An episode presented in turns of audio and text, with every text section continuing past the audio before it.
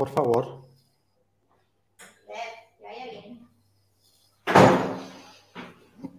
Bien, bienvenidos a los que se conectan. Vamos a dar unos dos, tres minutos para que, para que las personas ya, ya sepan que estamos tanto en, YouTube como en Facebook. Y mientras tanto seguimos conversando con Felipe. ¿Qué tal, Ignacio? Muy bien, Felipe, muy bien. Ah, súper, súper contento de que estemos conectados, ¿no? Qué interesante. Y esto que hace la tecnología, ¿no? A tantos kilómetros y, y poder conversar con, con, la cercanía que hemos conversado tantas veces. ¿Mm? Sí, nos hemos encontrado en, en tantos lugares distintos. Últimamente, en Temuco, en, en Valencia, en, Madrid. En Madrid, en Santiago. En Santiago, exactamente. Cuando, cuando se podía andar en aviones. Cuando se podía andar en avión, exactamente. Ahora se puede viajar de otra forma, con la mente. tal cual, tal cual, con el corazón. ¿Mm? Con el corazón, con la mente, con el espíritu, con todo se puede viajar ahora. muy bonito. Esperemos un par de minutos, Felipe, ¿te parece? Me parece perfecto. Esperemos aquí que, Bien. ya. que se vayan uniendo. Perfecto.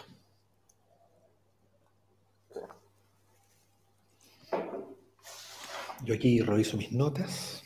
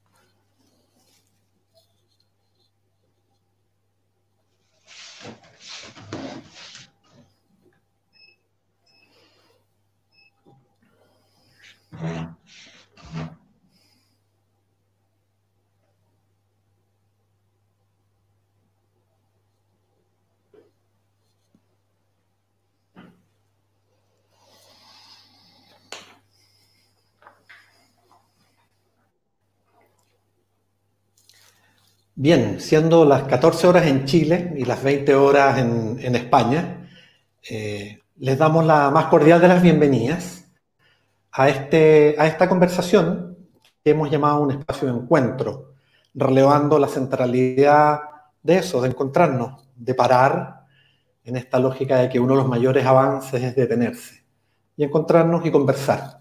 Yo hoy día tengo el enorme gusto de, de contar con Felipe Bozo Smith, Así que primero darte la enorme bienvenida, Felipe, muchas gracias por estar aquí. Y, antes de darte la palabra te voy a presentar. Te voy a presentar. Felipe es un, reconocido speaker en temas de liderazgo y gestión del cambio, tanto en Chile como en Europa. Es ingeniero comercial, hizo un diplomado en General Management en el IS Business School de la Universidad de Navarra un MBA en el ESIC Business and Marketing School, también de España. Y, es interesante porque Felipe ha tenido una trayectoria bien interesante. ¿ah? Eh, vivió los primeros, no me acuerdo Felipe, si 20, 21, 22 años viviste en Chile, después te, viniste a vivir a España. Y acá, eh, junto con su familia, creó una empresa constructora, Casas Richie, de la cual voy a hacer la traducción, fuiste algo así como el subgerente general. Yo sé que acá tiene otro nombre, pero fuiste como el subgerente general durante, durante cuatro años, ¿no? Em, y después, eh, después de eso, eh, hiciste un giro súper radical y ya nos contarás cómo te encontraste con el tema del liderazgo. Y ahí junto a dos socios creaste una empresa de consultoría que se llamó Leader Building. Ahí fuiste el CEO durante cinco años y también nos contarás todos los trabajos que hiciste en distintos países de Europa, ¿no? Eh, eso te llevó a hacer clases de liderazgo en distintas universidades latinoamericanas y, europeas. Em, hoy dirige la Escuela de Ingeniería Comercial de la, de la Universidad Andrés Bello, vives en Temuco. De la Mayor. de la Universidad Mayor, discúlpame. ¿Estudiaste en la Andrés Bello? Eso, estudiaste en la Andrés Bello, ahí está mi confusión. Y la diriges en la Mayor, que me disculpen los amigos de la Mayor. Y es autor de este libro, aterrizaje de emergencia, que también te voy a preguntar por qué viviste un aterrizaje de emergencia. Y contar que nos conocimos de una manera curiosísima, yo fui a dar una charla a la Universidad Mayor y ahí nos conocimos. Muy bienvenido, Felipe, y, bueno, eso. Hice tu presentación formal, pero, pero más allá de lo formal, ¿quién eres tú, Felipe? Muy bienvenido y cuéntanos, ¿quién eres tú más allá de esto profesional? Ya, gracias, Ignacio. La verdad que tengo ganas de escucharme después de esa presentación. Qué buena. Sí, la verdad es que uno dice, oye, este tipo debe ser súper interesante, no es tan así. Te, prometo que, no contaste nada de lo malo del ah, camino. Está bien, está bien. No cuenta las ganadas. Sí, hay, hay las ganadas, pero, pero también hay su herida en el camino y, y que me han hecho más humano y, y, más cercano de lo, que, de lo que parece ese currículum, que es como, como así un camino de éxito. No es tan así, tiene su tiene sus momentos de incertidumbre, sus momentos difíciles. Y, y, tú, Ignacio, me conociste en un momento difícil y, yo les cuento eh, a los amigos que están con nosotros eh, que para mí Ignacio es una persona que para mí es tremendo orgullo que, que, hagamos este vivo y que, que, tú me estés entrevistando o conversando conmigo, porque en realidad yo te admiro muchísimo lo que has hecho. Has hecho mucho más que yo, una carrera tremenda y donde yo todavía estoy aprendiendo, empezando. Ignacio vino en un momento bien especial. Nos conocimos en Temuco en la Universidad Mayor y hizo un proceso de descongelarme. El otro día me acordaba, Ignacio, ¿tú te acordáis de Cachureo? sí. sí, sí, sí, sí, sí, Había una canción en Cachureo que se llama, que decía el congelado, y se quedaban congelados, así. Uno se quedaba como bloqueado y venía alguien, tenía que tocar, y, y se volviera a mover. Eh, Ignacio vino justo en un momento donde yo estaba cantando esa canción y estaba congelado. Y, me, me, tocaste, dijiste, eh, vuelve a moverte, vuelve a activarte, vuelve a desplegarte, que es una palabra que me encanta, Ignacio, que tú usas. Y sí, pues, he vuelto a jugar, a desplegarme un poquito más. Qué bueno. Eh, descríbete así, sin ningún pudor, Felipe, descríbete. porque muchos te conocen, pero muchos no te conocen. Yo ya leí, como tú dices, como dicen acá, el cartel. ¿Quién eres tú? Así, si, yo no te conozco, ¿quién eres? Mira, uno es difícil no empezar por lo que voy a decir. Soy papá de cuatro hijos. Soy papá de cuatro hijos maravillosos. Eh, son el pilar de mi vida en muchas cosas. Eh, son mi fuerza, mi inspiración para muchas cosas. Son la razón por la cual vivo en Temuco, para estar cerca de ellos. Eh, por lo tanto, soy papá. Soy papá, soy una persona que tiene una vida tal vez un poco diferente a lo habitual en el sentido de que efectivamente me ha tocado vivir en, distintos países, mi familia de mis papás, mi papá en este minuto está en Italia, mi mamá está en España, mi hermana en Suiza, mi otro hermano en España, o sea, tengo la familia un poco desparramada por el mundo, yo vivo en Temuco, me toca viajar bastante, tengo una trayectoria, como tú decías, empresarial, yo, yo soy hijo de un empresario y pensé que iba a ser un empresario, no soy tan buen empresario.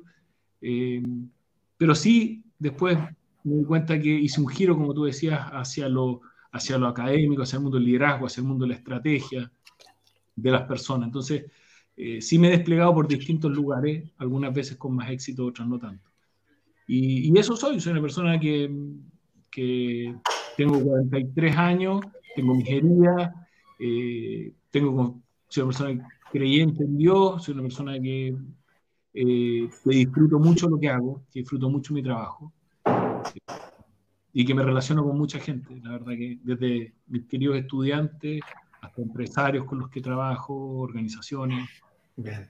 Eso, yo, yo, te he visto, te he visto en, en, acción, voy a decirlo de esa manera varias veces, y a mí me impresiona mucho tu capacidad de relacionamiento, Felipe, ¿ah? el, el, cómo llegas a la gente, tienes una capacidad de empatía bien, bien sobresaliente. Pensando en eso, ¿qué, qué relevancia tiene para ti el encuentro humano? ¿Qué lugar le das al encuentro humano? Fíjate que, Ignacio, y eso tiene algo que ver con los tiempos que estamos viviendo. O sea, eh, voy a, hay muchos coaches que hablan de conéctate con el dinero, conéctate con los negocios. Eh, y creo que todo eso ahora se derrumba porque a mucha gente se le están derrumbando los negocios. Pero la calidad de, la calidad de una persona, de vida tú, y, tu nivel de felicidad tiene mucho que ver con la calidad de las relaciones que tú construyes. Mm.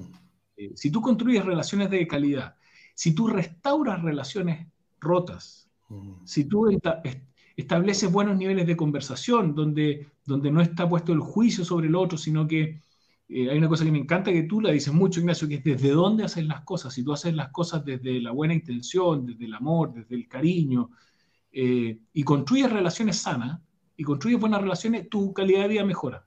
Está en directa proporción. Si esto es un, problema econométrico, no, no, sé cuánto pesa esa variable, pero eh, tengo la intuición de que si fuéramos capaces de determinar el nivel de felicidad y de vida de una persona, la calidad de sus relaciones sin duda es una de las variables que más pesa, y eso es lo humano. Eso es cuando, cuando vibramos con otra persona. Qué potente, qué potente. Felipe, em, por, por, tus asesorías, eh, de hecho, cuando nos pusimos de acuerdo en qué nombre ponerle a esta conversación, le pusimos en la primera línea hospitalaria. Y quiero explicar por qué. Felipe ha sido uno de los asesores a los que ha llamado al hospital de Temuco para, en esta pandemia, contribuir con su talento y con su conocimiento a aquello. Entonces, cuéntanos en primera persona eh, qué ha significado para ti eso, qué, has visto, cómo lo estás mirando, eso, porque estás viviendo una realidad, Felipe, que, que poco estamos. ¿ah? Yo me acuerdo cuando conversábamos hace un mes atrás y me contaste esto, eh, me dijiste, Ignacio, estoy casi seguro que me voy a contagiar, pero hay un propósito mayor. Entonces, cuéntanos cómo ha sido esa realidad que, que pocos de nosotros hemos vivido, Felipe. Miren, lo primero es que Em, le pusimos el nombre a esta conversación y lo hago con cierto pudor, porque, porque uno es muy difícil creer que uno es pilar de algo en una situación tan difícil como la que estamos viviendo. Entonces, eh, lo que sí es verdad es que he sido un granito de arena más en una organización que es enorme, que son cerca de 3.000 eh, funcionarios. El Hospital de Temuco un hospital de alta complejidad, es el tercero más grande de Chile, eh, y en el fondo es un, una ciudad. Son siete, siete pisos de, organización donde hay mil historias ahí dentro. Y lo que sí he tenido es el enorme privilegio de, creo que en una visión bastante visionaria y, de, de, la dirección de decir, aquí hay un cambio organizacional muy fuerte, mm. porque hay que preparar otras plantas para atender una realidad que es absolutamente nueva. O sea, el COVID cambia absolutamente la realidad, la forma en que tiene que funcionar el hospital, eh, y se hacen muchas transformaciones y eso implica eh, grandes transformaciones desde el punto de vista humano y, desde el punto de vista del liderazgo. Entonces, eh, en ese sentido yo vine a colaborar con lo que sé para intentar estructurar esta, la forma en que abordábamos esta nueva realidad, con todas las dudas que uno se puede encontrar frente a una realidad tan compleja como esta. Pero he tenido también el enorme privilegio de no ser primera línea, porque es verdad que yo me puedo contagiar y creo que todos los que vamos al hospital todos los días nos podemos contagiar, pero, pero he tenido el enorme privilegio de mirar la primera línea, de, de estar cerca de las personas que están tratando a los pacientes eh, COVID, de estar cerca de las personas que han hecho turnos larguísimos, eh, que le han salvado, de ver cómo gente se la juega por salvarle la vida a alguien que no conoce, de ver historias humanas muy bonitas, muy profundas y que me han tocado, creo que para mí van a ser un antes y un después lo que he vivido en este, en este proceso. Mm. Felipe, por supuesto que, hay, que hay, estamos en un tiempo y hay razones de confidencialidad en todas las organizaciones, pero, pero yo supongo que cuando a ti te invitaron como asesor en gestión y el liderazgo, tú diseñaste algo así como niveles de intervención, voy a decirlo de esa manera, como niveles de liderazgo. Eh, cuéntanos qué, qué mapeo hiciste, cómo lo abordaste, cómo lo pensaste. Bueno, lo que, lo que, en lo que creo que en general los, los coaches y los asesores de, temas de liderazgo somos buenos en, en darle estructura a lo que muchas veces la, la, dirección entiende de forma más intuitiva y nosotros ayudamos a, a crear un modelo. La, importancia de crear un modelo cuando hace uno hace una intervención en una organización es que, entre otras cosas, construye un lenguaje sobre el cual todos nos entendemos, de sobre qué pilar estamos trabajando y en qué nivel estamos generando la intervención. Entonces, estructuramos un plan que fue un plan estructurado en, conjunto, porque obviamente eh, cuando hay tan poco tiempo, eh, tú no tienes mucho tiempo para diseñar un plan y por lo tanto tienes que basarte mucho en lo que saben los expertos. Tienes que identificar a los expertos, tienes que construir, modelar muy rápido y tienes que además empezar a intervenir prácticamente en, en el mismo momento en que estás diseñando cosa que habitualmente no hacemos en otros programas. Nosotros en organizaciones grandes tenemos tiempo de diseñar el programa, de tener varias reuniones de levantamiento de información, eh, de pensar un diseño y de después empezar a ejecutar. Este es un programa que primero es innovador en ese sentido, porque es un programa en un entorno de crisis. Entonces, el proceso de diseño y de intervención fue casi al mismo tiempo. Eh, pero sí creamos una estructura y esa estructura se basó eh, o se ha basado el trabajo que se ha ido haciendo en sustentar dos pilares. El primero es la, obviamente la seguridad, porque cosa de las noticias y ver que, que, hay todo un tema muy importante en todo lo que tiene que ver con la gestión de los EPP, de los elementos de protección personal. No solo eso, sino que eh, también los protocolos de seguridad y todo lo que tenga que ver, la organización tiene que volcarse en hacer todo lo posible porque su gente esté lo mejor protegida posible, porque eh, eh, hemos visto que, que, han tenido que estar en un nivel cierto de, de, riesgo mucho mayor. Aunque también es verdad que el personal de salud está más acostumbrado a, a, estas cosas que lo que nosotros estamos acostumbrados. Y el segundo pilar sobre el que construimos el programa, tiene que ver con construir la épica de lo que estamos haciendo. Eh, enfrentarte a una situación tan difícil genera una marca en la persona. Y esto, eh, cuando aquí pasen 5 o 10 años, nos dimos cuenta que, que, tú te vas a acordar cómo actuaste en, los días de, de, la pandemia. Se lo vas a poder contar a tus hijos, se lo vas a poder contar a tus nietos. Eh, y por lo tanto, eh, lo que hicimos fue decir, bueno, ¿qué hacemos para que la gente conecte con ese sentido profundo de la profesión, ese sentido profundo de lo que estamos haciendo, del legado que vamos a dejar? Porque aquí tu actuar puede cambiar, transformar vidas, pero absolutamente. Y, eso deja un legado a los demás. Entonces, ayudar a conectar a la gente con esa visión de largo plazo. Porque, entre otras cosas, es muy difícil ponerse una visión de medio plazo aquí, una visión, porque no sabemos cuánto va a durar. Por supuesto. Entonces, el segundo pilar fue la construcción de esa épica, del sentido del propósito, de lo importante que se está haciendo. Y, fortalecerlo y apoyar eh, toda la labor heroica que se está haciendo, aunque tampoco es, que queremos hacer como héroes a la gente de la, de la salud, porque, porque son personas, tienen miedos, tienen preocupaciones, tienen familia, pero sí irles mostrando que lo que están haciendo eh, va a dejar un legado, va a dejar huella, y va a dejar huella en la vida de ellos y va a dejar huella positiva en la vida de otras personas. Qué interesante. Yo cuando, cuando leí tu libro, Felipe, lo vuelvo a mostrar, eh, una de las cosas que me gustó muchísimo fue que en alguna parte, y corrígeme, ¿eh? porque no lo, no, lo, no lo, preparé para la, para la entrevista, pero que hablabas de un modelo que creo que tenía cuatro capas. Ya hablabas de, del liderazgo de uno con uno mismo, el liderazgo uno a uno, me parece que lo llamabas, después el liderazgo de equipos y posteriormente el liderazgo, no, no, creo que lo hubieran llamado estratégico, pero era, era ese el nivel. Y, y, lo que te escucho es que lo, el abordaje que están haciendo acá tiene todos esos niveles también.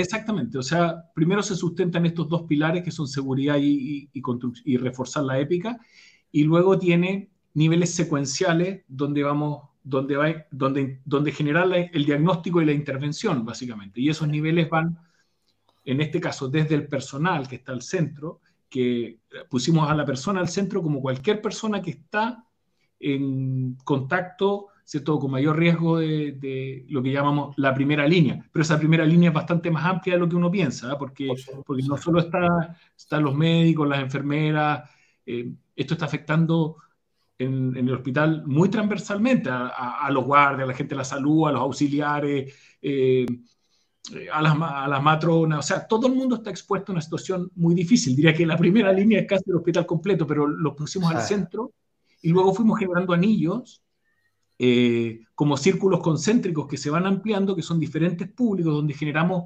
eh, distintas intervenciones que van desde la, desde la persona hasta movilizar a la comunidad y conseguir, en el fondo, que la comunidad tenga un comportamiento responsable, tenga un comportamiento de apoyo al esfuerzo que hace el personal sanitario. Felipe, a mí por, por, mi trabajo me ha tocado muchas veces acompañar organizaciones construyendo un propósito para el bienestar, voy a decirlo de esa manera, pero nunca me ha tocado construir una épica en que alguien se esté jugando la vida. ¿Cómo lo hicieron? Así, ¿cómo fue esa conversación? así directo, ¿la escribiste tú con el director del hospital? ¿La hizo en el comité ejecutivo? ¿Lo hizo un grupo ampliado? ¿Cómo llegaron? Porque además tiene que tener esto que sea una, una descripción vibrante, como dicen Collins y Porras, pero que logre anclar en la motivación intrínseca más profunda de cada uno de los trabajadores del hospital. ¿Cómo hicieron eso? Fíjate que Ignacio, esto no, es top-down, no es, no es, que lo pensamos desde la dirección y se baja algo hacia abajo, sino que te diría que ha sido un bottom-up, ha sido algo que emerge desde la propia organización. La, gente de la salud conoce bien el, el, sentido, simplemente es refrescar el sentido de lo que ellos hacen. Y lo que hicimos fue lo que hemos ido haciendo desde distintas áreas, es ir a rescatar esas historias. El hospital hoy día es, está lleno de historias humanas muy profundas y muy bonitas y que están llenas de sentido. Que mm. me dan las ganas de escribir el segundo libro después de esto, aunque estoy escribiendo un libro de otro tema, digo, me dan ganas de escribir el tercero, de todo lo que he visto aquí, de personas que, que, que, son papás y tienen un hijo pequeño que lo cuidaba solo y que ahora resulta que el hijo eh, tiene que cuidarlo la suegra y no lo puede ver, y, hasta matrimonios que están los dos. Eh, viviendo esto todos los días y tienen hijos pequeños y, no tienen cómo arreglárselas porque y no dejan su función. Entonces, son tantas las historias que cuando tú hablas con la gente, que cuando tú escuchas a la organización, tal vez uno de los grandes, de las grandes dificultades de las grandes organizaciones es tener capacidad de escuchar, de, sentir, de conectarte con lo que está pasando, que el propósito emerge. No es algo que tengas que diseñar, es algo que tienes que escuchar. Qué bonito. Y qué cómo lo, captura. Evidente. Qué bello, qué bello. Es como, es como una melodía latente que está ahí y que hay que tener los oídos éticos y de sensibilidad humana para poder eh, escucharlo y seguirlo. Lo encuentro preciosísimo. Te quiero leer algo, Felipe, que escribiste el 13 de febrero del 2018. ¿Mm? A ver, me vas a sorprender, no sé qué escribí, no me hago cargo. Ah, bueno, bueno, ah, bueno, bueno. Es un poco largo, pero, me cargo, pero mira, pero mira, es que me importa mucho. Esto es dos años antes de la pandemia y se llama tiempos de cambio. Y pusiste, en esta carrera de locura y velocidad, necesitamos urgentemente regresar a lo medular, a lo simple y a lo esencial. El mundo cambió y no parará de cambiar. Nanotecnología, genética, inteligencia artificial están a puertas de llegar a nuestra cotidianeidad, trayendo nuevos cambios en nuestras formas de vivir, amar, criar y trabajar. Y es normal que este panorama nos genere miedo e incertidumbre. Sin embargo, por muy grandes que sean estos cambios, seguirá dependiendo de nosotros el sentido que les queremos dar. Adaptación, flexibilidad y cambio serán los nuevos pilares para ir aprendiendo a vivir en un entorno que es nuevo y desconocido para todos. No será fácil y seguramente tendremos que asumir más de alguna pérdida en el camino, ya que nadie nos preparó para el mundo que vendrá. Pero tenemos motivos para seguir siendo optimistas y algunas pistas sobre cómo avanzar, porque la clave está siempre en empezar desde nuestro interior, conectando con quienes somos y descubriendo día a día el propósito más trascendente de nuestra pequeña pero inigualable existencia. Y mientras vamos descubriéndolo, volvamos a conversar, como hermanos que caminan hombro con hombro un sendero hasta el cansancio, y volvamos a conectar con Dios, con los demás y con nosotros mismos, y volvamos a soñar con hoy, con mañana y con siempre. A fin de cuentas, el viaje es el camino y nuestra simple presencia tiene sentido. Quiero decir que fue profético. Te escucho. ¿Cómo, escuchas esto con lo que sabemos hoy día de lo que escribiste hace dos años? ¡Wow! Me sorprendo. La verdad que no, no lo esperaba. Pusiste cara de quién lo escribió. Puse cara de quién escribió eso. Eh, me pasa a veces, Ignacio, que me olvido lo que escribo. No sé si a ti te pasa. Tú escribes mucho más que yo. Pero a veces eh, no recuerdo. O sea, claro, eso no sé si está en el blog, está en el libro pero en el blog, en el blog mira, eh, pues tiene, creo que yo no soy muy visionario, lo que sí es verdad es que me he rodeado de gente muy buena, y tú lo sabes. Eh, y cuando uno se rodea de gente muy buena y tiene conversaciones con gente muy buena, y eso se junta con un momento de emocionalmente, donde tienes alguna carga emocional que te permite volcar, vomitar esas letras fuera, vomitarlas sobre el papel, eh, salen ese tipo de cosas. Eh, y yo te diría que, que, tal vez la receta es eso. Siempre que, que, escribo y sale algo relativamente bueno es porque, es porque hay un, algo en el interior que necesito volcar hacia afuera. Y uno vuelca en función de dónde se alimenta. Eh, y, y las ideas no son todas mías. Uno se alimenta de lo que lee, se alimenta de lo que escucha, se alimenta de la gente con la que conversa. Y en ese sentido, eh, yo he tenido mucha suerte. Me he encontrado en el camino con gente muy buena, o tal vez mi única habilidad ha sido ver cuál es esa gente muy buena, la gente que hay que escuchar. Eh, tú, has tenido varias pérdidas y duelos en tu vida. uno de esos hace poco, tu, tu socia de Leader Building y gran amiga Maite Cariaga. Cuéntanos de ella, porque, porque a mí cuando hemos conversado me has contado mucho de ella, ¿no? Eh, ¿Qué aprendiste de ella? ¿Cuál es, qué, de tu voz eh, trae su voz? Wow, mucho, mucho. Transformó. Eh, Maite nos dejó hace, hace pocos meses y, las personas que me conocen saben que, fue tremendamente relevante en mi forma de, entender el liderazgo, de entender la vida, de entender... ¿Podría, Felipe contar cortito quién es Maite para los que no entienden? Porque llegó a, llegó a hacer cosas muy importantes en, varios países, también en Colombia. Haz una pequeña síntesis de lo que ella hizo. Mira, Maite posiblemente es la mujer más inteligente, carismática y generosa que he conocido. Una, una mamá que tenía una familia fantástica, que tiene unos hijos, eh, unos hijos maravillosos. Eh, ella es una mujer que es PhD de la PhD de la Universidad de Stanford en, Estados Unidos, eh, o sea, intelectualmente brillante, era profesora del Instituto de Empresa en Madrid y que nosotros, por coincidencia de la vida, yo tuve la suerte de ser su socio en Leader Building, que yo siempre digo que es como que eh, el tricolor de Paine fichó a Cristiano Ronaldo. Tuvimos la, posibilidad de, por circunstancias de la vida, la verdad que por ese liderazgo a veces interrumpido que les toca a las mujeres, porque su marido José, que es un gran amigo también, lo trasladaron a una empresa de Valencia, una de las empresas de su familia, y Maite dejó un trabajo y ahí tuvimos la suerte de que trabajara con nosotros. Eh, y esa empresa que era Leader Building se fue transformando más en un think tank que en una empresa. Yo venía del mundo más gerencial y lo único que quería era vender y, generar negocio, pero, pero Maite nos llevó a pensar, a reflexionar cómo entendíamos el liderazgo con una mirada muy visionaria.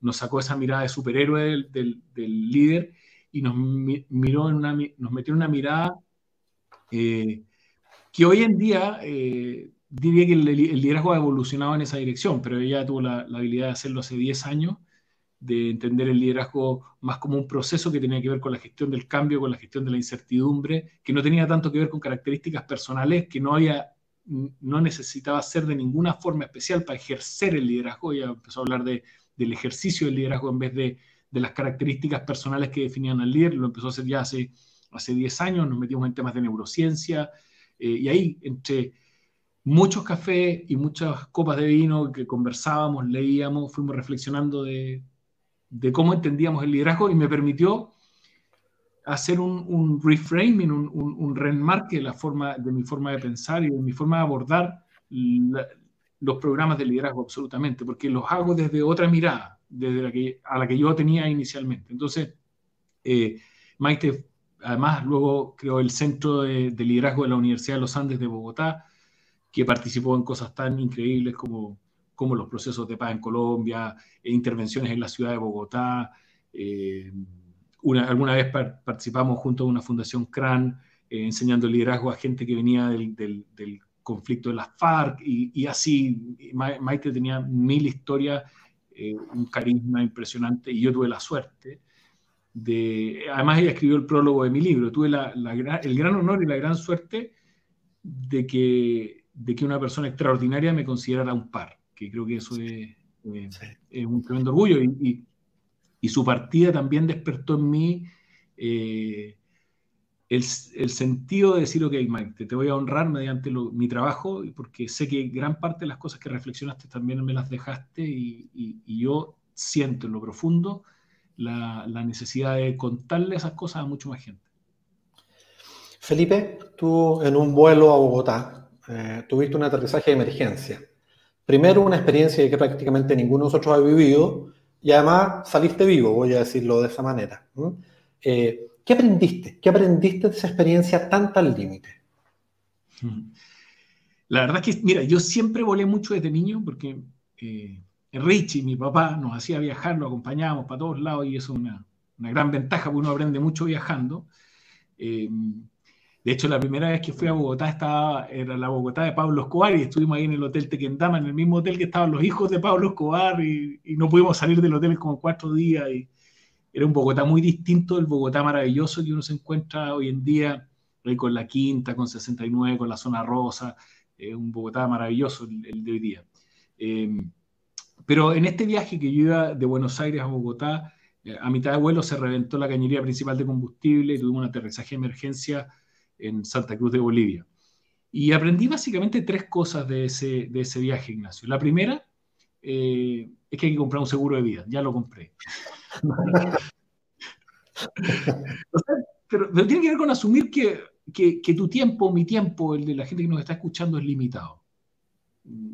Y, y uno no siempre tiene conciencia de que nuestro tiempo es limitado y que por lo tanto lo que hacemos con nuestro tiempo eh, tiene todo el sentido, hay que, hay que aprovecharlo, hay que vivirlo, hay que disfrutarlo, especialmente, por ejemplo, lo que está pasando en estos tiempos. Estos tiempos son especiales y hay que aprovecharlo y hay que sacar lo bueno de estos tiempos.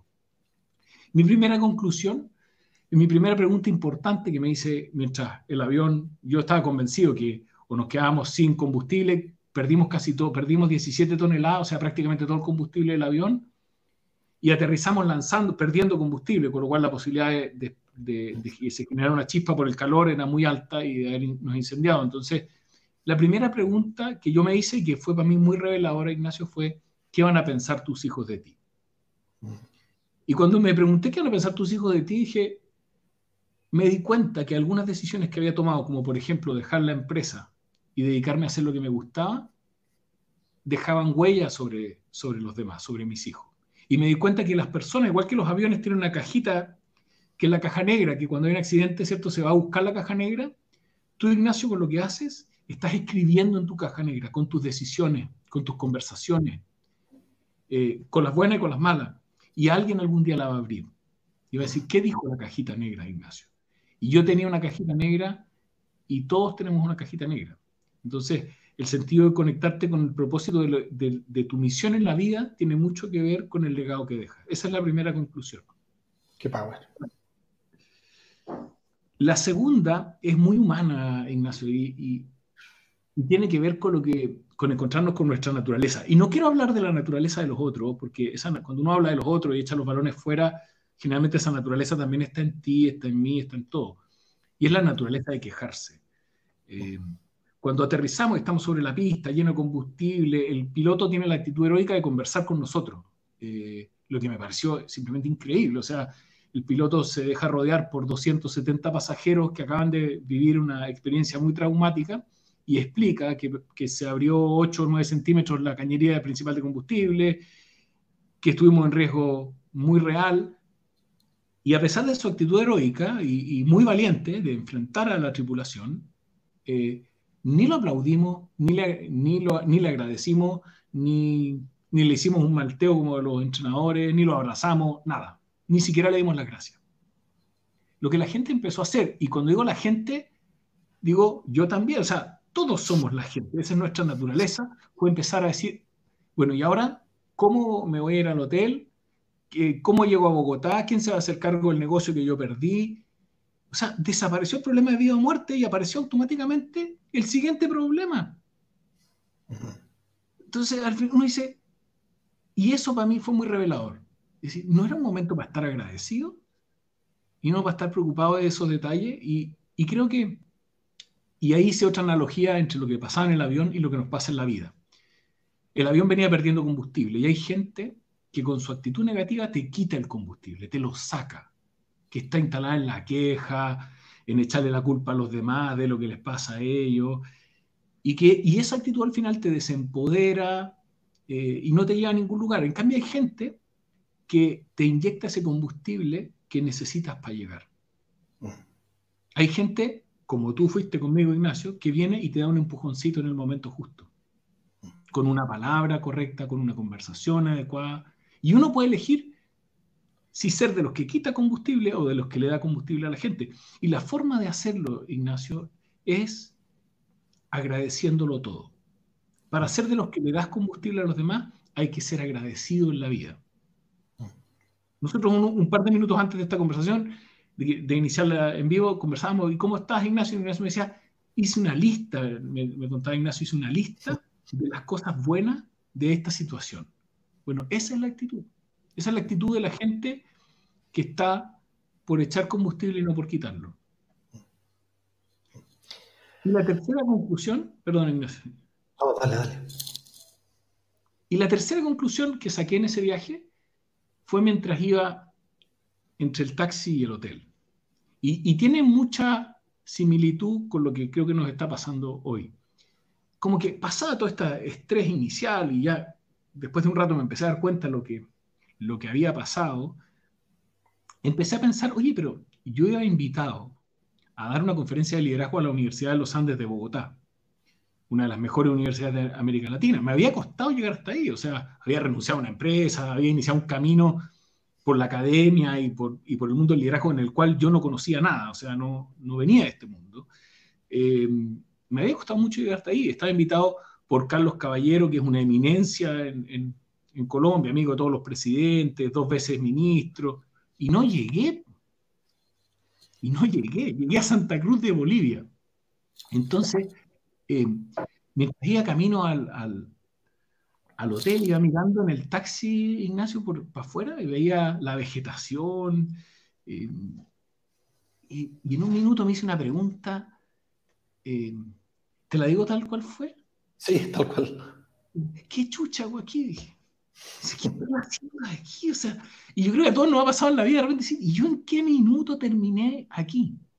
¿En qué minuto de la vida terminé en esta situación que nunca imaginé? Camino a un hotel en Santa Cruz de Bolivia. Pero ese Santa Cruz de Bolivia, en la vida tuya o en la mía, significa cualquier situación que no esperamos venir y que de repente nos encontramos viviéndola de forma inesperada, que no estaba en tus planes en la vida. No es un plan como nos la cuentan, que uno hace un plan y ponte metas, propósitos y, y, vas a caminar y vas a ver cómo llegas. A veces la vida se encarga de darte unos giros increíbles que nunca pensaste, que nunca imaginaste. Como esta, como esta pandemia en la que estamos, ¿no? Felipe, si, si pudieras hacer futurología, nadie puede, pero ¿cómo te imaginas el mundo del 2021 Te perdí un poco, Ignacio, en la, la, la pregunta. Te, te, te, invitaba a hacer futurología y te preguntaba cómo te imaginas el mundo del 2021 en adelante. ¡Wow! ¡Qué, qué difícil! Y lo conecto con la, con la, con la última conclusión. Eh, esos lugares incómodos esconden las mejores sorpresas de la vida. Esos lugares donde no quisiste llegar, que se puede llamar una enfermedad, una separación de, con tu pareja, eh, esconden detrás del dolor un aprendizaje, una lección, un secreto a descubrir. Entonces, el problema es que cuando se produce el giro, lo que conoces es el dolor, lo que estás perdiendo. Estás perdiendo del punto de vista económico. Aquí todos vamos a perder desde el punto de vista económico, seguramente. Vamos a perder en términos de, de relaciones que, que, son más difíciles, lo que sea hay, muchos tipos de pérdidas. Vamos a, tener pérdidas de aprendizaje porque sabemos vivir de una forma que ya no sirve. Y todo lo que viene está por descubrir. Entonces, lo que, mientras antes seas capaz, de gestionar esas pérdidas, de dejar ir, de soltar, antes empiezas a descubrir lo que la nueva situación trae para ti. Y esa mirada es muy micro. Eso, va a ser distinto en cada persona. Lo que sí estoy seguro es que hay un aprendizaje y hay algo positivo para cada persona que está viviendo una situación difícil. Y eso se lo puedes preguntar a una persona que tiene un accidente eh, y que se queda parapléjico, cómo cinco años después descubre eh, que habían cosas que no conocía y que estaban ahí y que ahora las valora, o cualquier situación difícil en la vida. Y del punto de vista más macro, más global, creo que hay un, que había que, hay un, que entramos de lleno al siglo XXI directamente.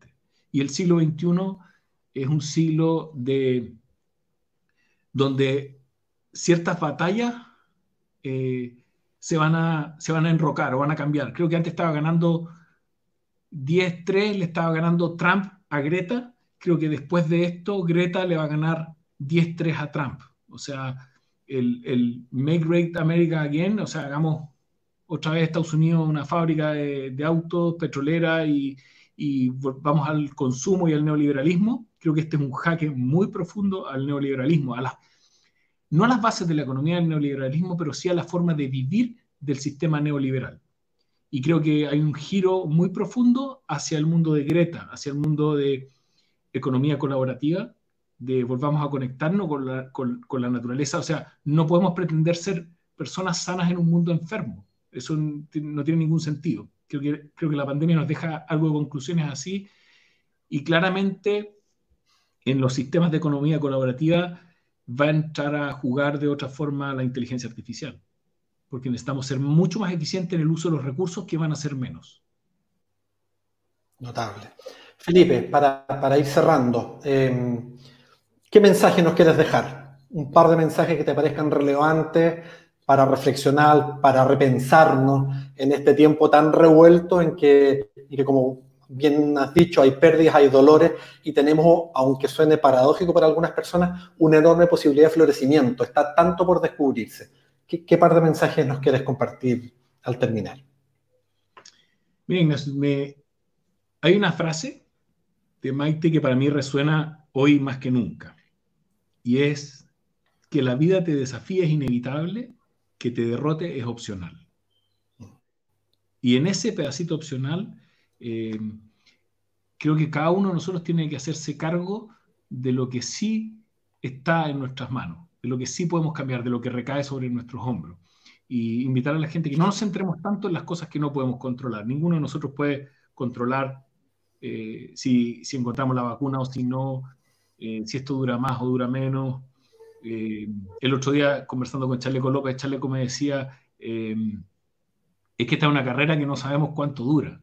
O sea, no tenemos ni la ruta ni sabemos cuánto dura y eso no lo podemos controlar. O sea, no pongan las esperanzas en que esto se solucione en un año porque no lo sabemos. La verdad es que no lo sabemos. Tal vez se demora dos o tal vez se demora cinco. Pero siempre hay algo, incluso en las circunstancias más difíciles, que recae sobre tus hombros, donde, de lo que tú sí te puedes hacer cargo. Y eso es la, la invitación. O sea, eso es opcional y eso depende de cada uno de nosotros tomar o no esas oportunidades. Bien.